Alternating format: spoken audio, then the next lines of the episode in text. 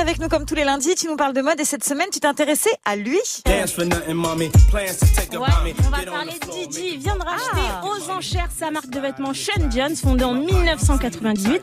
Il l'a récupéré pour 7 millions de dollars, quelques miettes finalement, puisqu'en 2016, il l'avait vendu pour 70 millions de dollars à un grand groupe chinois. Alors, c'était quoi comme genre de marque, euh, Sean Bah, elle était à son image. hein. Il y avait des fourrures, des joggings en velours et Ouais. des doudounes. À l'époque, on l'appelait encore Puff Daddy et son but, c'était d'introduire le hip-hop dans la haute couture à l'échelle mondiale. Ouais. Et je sais pas toi, mais moi, ça me rappelle la vision d'un autre rappeur. For all the girls that get dick from Kanye Kanye West. Est connu C'est vrai. pour avoir démocratisé le streetwear dans le monde du luxe. Et ben dans les années 90, Didi, il avait déjà cet objectif et ça marche. En 2004, il reçoit le prix CFDA du meilleur Ouais. créateur devant Ralph Lauren et Michael Kors. Alors, pourquoi Émilie a vendu sa marque si ça marchait si bien? Bah, son but, c'était de garder 10% des parts et de confier tout le reste à un grand groupe qui, lui, aurait les moyens de toucher un public européen et asiatique.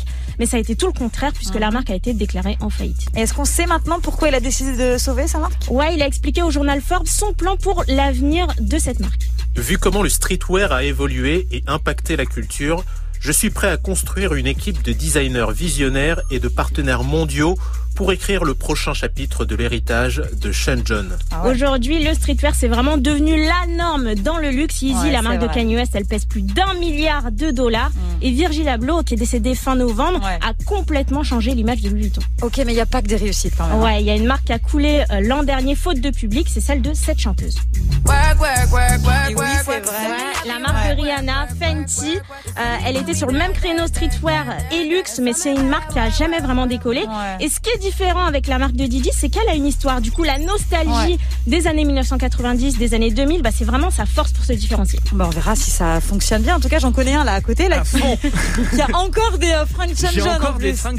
J'adorais Eh oui. cette marque, mais on parle de John et de P. Diddy, mais il y avait aussi euh, Rockaware avec Jay-Z aussi à la même C'est période vrai, c'est marque. vrai. Il y avait eu un grand boom de marques streetwear avec, il y avait Fubu, euh, Pele Pele Ouais. ou Pel Pel, je sais jamais comment on dit, Ennis, ouais. Fat Les marques de Farm. célébrités aussi beaucoup. Ouais, c'est ça. Et moi, je, je mettais du John parce que aussi c'était la marque de P. Diddy, même si je kiffais aussi les trucs. Donc, euh, évidemment que ça a joué sur ce côté aussi nostalgique de, de choses euh, T'as pas acheté tes, tes Frank Sean John du coup. Non, je les ai pas vendus. J'ai gardé mon, mon vieux sweat qui est encore trop grand pour moi et tant mieux. Très bien. Eh ben impeccable. tu nous parlais de Van Dutch aussi euh, tout à l'heure. Émilie, ça revient, il paraît, mais euh, bon bah. Bah, j'ai eu aussi ma période Van Dutch. On a ne jetez pas, ne vendez Mais pas, non, gardez, ça se recycle tout ça. C'est vintage. C'est ça. Merci beaucoup Émilie. On va Salut. écouter ta chronique sur move.fr.